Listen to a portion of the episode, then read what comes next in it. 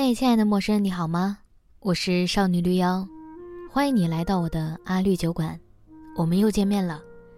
收听这次节目前，我小小的提醒一下，我还有另外一个节目叫《大小乾坤》，会邀请各种神奇的朋友就某一话题聊聊天儿，也欢迎大家关注，谢谢大家了。记得关注、评论，觉得好的话再打赏。感谢你的收听。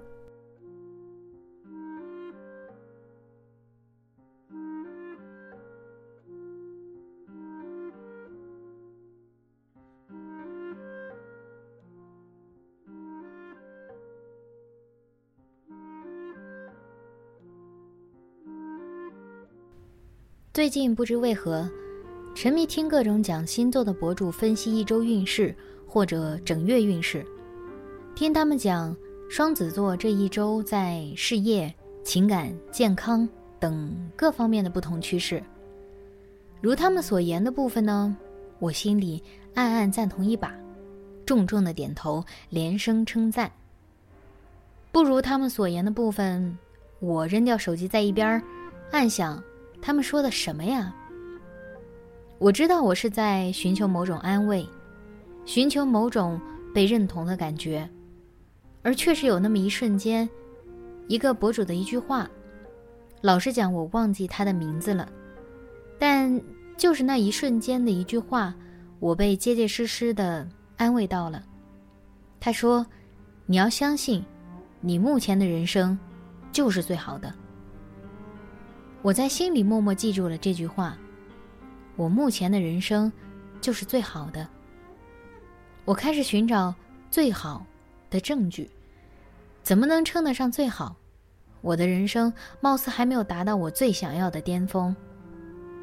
人们总在寻找某种人生模板，我们羡慕的眼光总会投在那些光彩照人的人身上。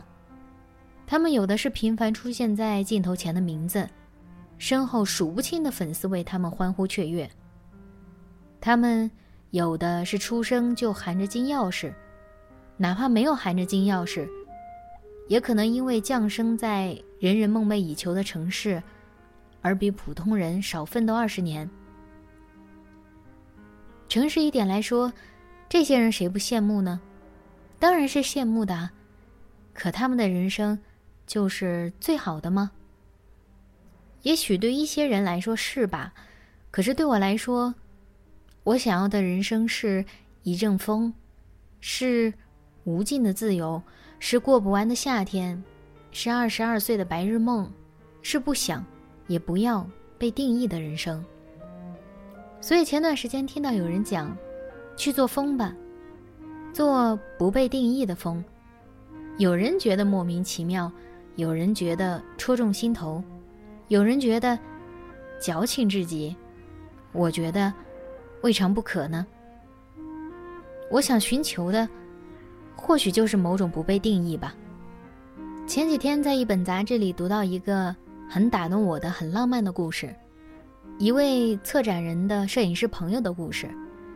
他说，有一年春天，四月份，他坐在上海的一家办公室里面，风从窗户外吹进来。他突然就觉得不想上班了，我应该去公园。于是他决定辞职。很长一段时间，他每天都会去他家附近的公园待上几个小时，看会儿书，甚至在躺椅上睡一觉。因为在公园里享受春天的只有老人，他觉得怎么可能呢？怎么可能只有老人会享受春天？春天这么短。最美的时间这么短，于是他在那一整个春天都在过着像老人一样的生活。这个摄影师当时三十四岁，他很想一直以这样的状态到四五十岁，然后五十岁再找工作。当时读到这个故事的时候，我就想，这位朋友真酷啊！他想在自己身体好的时候享受生活，等大家都不拼搏了，再杀回去好好工作。我其实很想知道这位摄影师后来怎么样了，我很想知道这样自由且酷的生活方式，他还有没有在继续？他这种不想被定义的生活，鼓舞了同样不想被定义的我。然后我去思考我现在的人生，如果以我自己的判断标准、判断方式，那确实是最好的，没有第二了。我像一个游离分子，既不依附在某个集体中，又不归属某个组织中，和社会保持着又远又近的距离，这算是极大的自由。我有非常非常多的时间去读书。有非常非常多的时间去仰望星空，有非常非常多的时间去吹夏夜晚风，有非常非常多的时间沉浸在亲密关系中，有非常非常多的时间去思考我自己该为这个世界创造些什么。那种时间握在自己手中，一切尽在掌握的感觉，如驾着一艘船游荡在的地方不是海里，而是风中的感觉一样。就是那么的肆意，就是那么的逍遥。这真的就是最好的人生了。最近昆明的夏天不似夏天，没有骄阳似火，终日阴雨连绵。雨过之后，总会有一阵子天晴。我会挑这个时间去外面走一走，因为这个时候的云彩是最好看的，这个时候的风也是最清爽的。有几次走在茂密的树丛之间，我都产生一种身处广东的感觉。风里是干净的树的味道。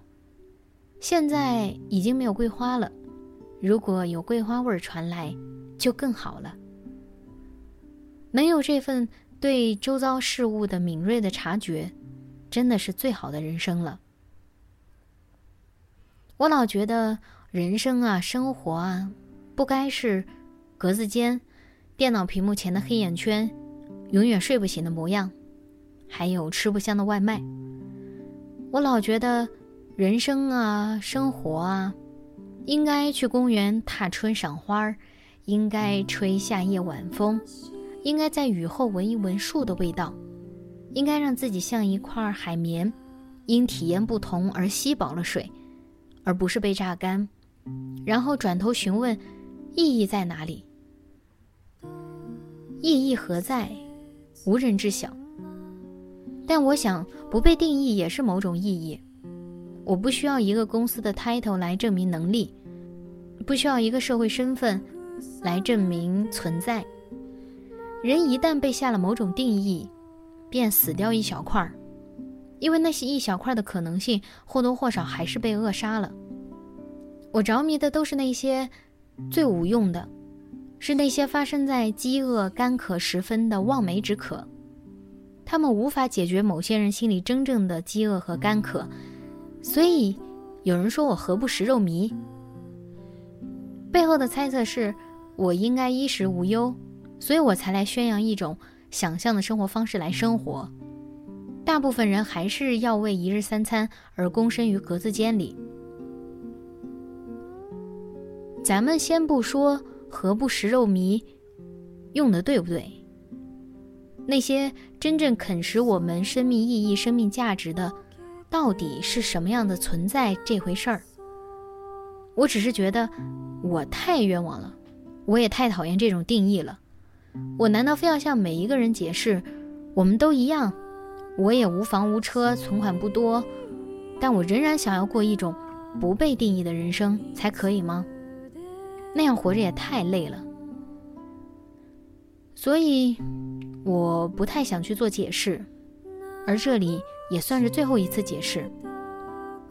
人都需要有自己的思考能力，我这么思考生活，我想这么去过，你刚好也有这样的想法，那我们一起，这样很好。你想了想，发现自己没有我这样的想法，那么你别过头去。去过你想要的生活，这样也很好。我们都在过自己最好的生活，但也不用去定义别人的生活就不值得一过。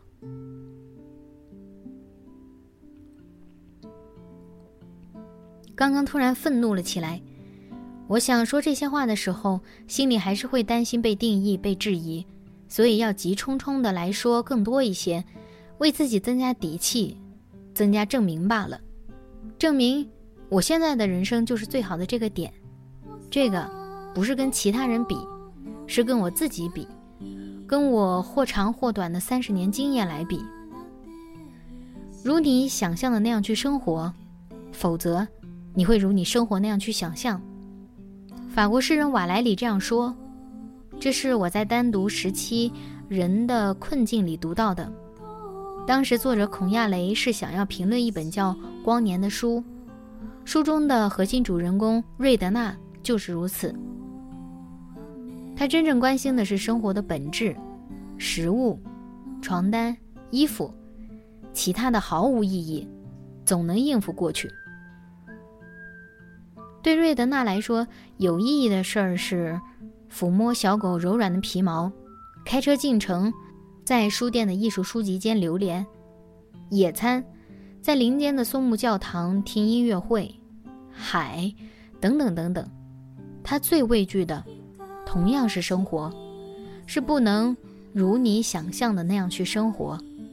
以庸常而缺乏想象力的方式对待生活，怯懦麻木地陷入那些平常而庸俗的外在规则，看不见生活本身的美。以上都是孔亚雷的评论，而我看的心潮澎湃。我想，我就是瑞德纳，瑞德纳就是我。他想要的也是我想要的，他不想要的也是我不想要的。而我们，其实都已经拥有最好的人生了。我来再解释一番。你可能身无分文，但是你年轻，年轻意味着你有任何的可能性。这个可能性是改变生活状态或者积累财富的可能性。你拥有最好的人生。你可能。随时在深夜里 emo 起来，你想自己真不好啊，什么都没有，这儿也不好，那也不好。但你有颗不至于太麻木的心灵，那你就拥有一切的可能性。我们都不用妄自菲薄，我们都不用急着寻求某种定义，我们都拥有自由，我们都有仰望星空的一双眼睛，我们都有最好的人生。起初你会不相信。我起初也不相信，但只要暗示自己的次数足够多，时间足够久，你就会发现，好像自己的人生似乎真的好了很多。最后再分享一句我觉得很浪漫的一段话，是我的老乡刘慈欣在《三体》里写的一句。抱歉，我恬不知耻的非要和人家扯上关系。罢了罢了。就满足自己一点小小的虚荣心吧。那句话是这样的：有时下夜班，仰望星空，觉得群星就像发光的沙漠，我自己就是一个被丢弃在沙漠上可怜的孩子。我有那种感觉，地球生命真的是宇宙中偶然里的偶然。宇宙是个空荡荡的大宫殿。人类是这宫殿中唯一的一只小蚂蚁。这想法让我的后半辈子有一种很矛盾的心态。有时觉得生命真可贵，一切都重如泰山；有时又觉得人是那么渺小，什么都不值一提。反正日子就在这种奇怪的感觉中一天天过去，不知不觉，人就老了。我在这略带感伤的词语之间，觉得很浪漫，觉得很有希望。毕竟我们还在前半生啊，我们还是可以有最好的人生。我觉得是这样的。其实我这篇文章写在发生唐山那个事件之前，但我现在依旧希望以。这样的一种说法来鼓舞自己和鼓舞别人。如果我们失去了希望，那就助长了坏人的希望。而我不想助长他们的希望，所以我希望助长我们自己的希望。只要我们还有那么一点相信，只要我们还想付出那么一点心力去改变一些什么，让这个社会更好，或者让我们自己更好，就足够了。好了，今天的节目就到这里，感谢你的收听，祝你今天愉快。如果喜欢本期节目，欢迎收藏我的播客，方便收听更多内容。也欢迎大家在评论区留下你的想法。谢谢大家，感谢大家支持我的第二本新书《毕生追求爱与自由》。再次谢谢大家，拜。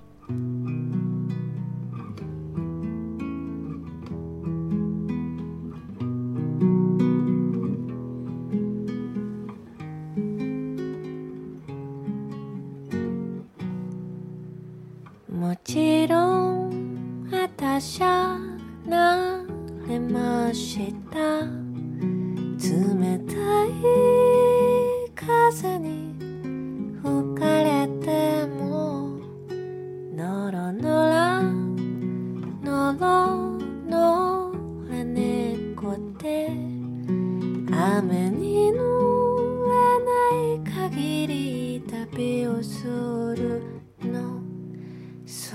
私も昔には綺麗なお家と優しい人たちに囲まれてのんびりしていたのよ。穏やかな時間が過ぎていある日のことよ私のお家に小さくて動くものがやってきたの。とっても可愛いの。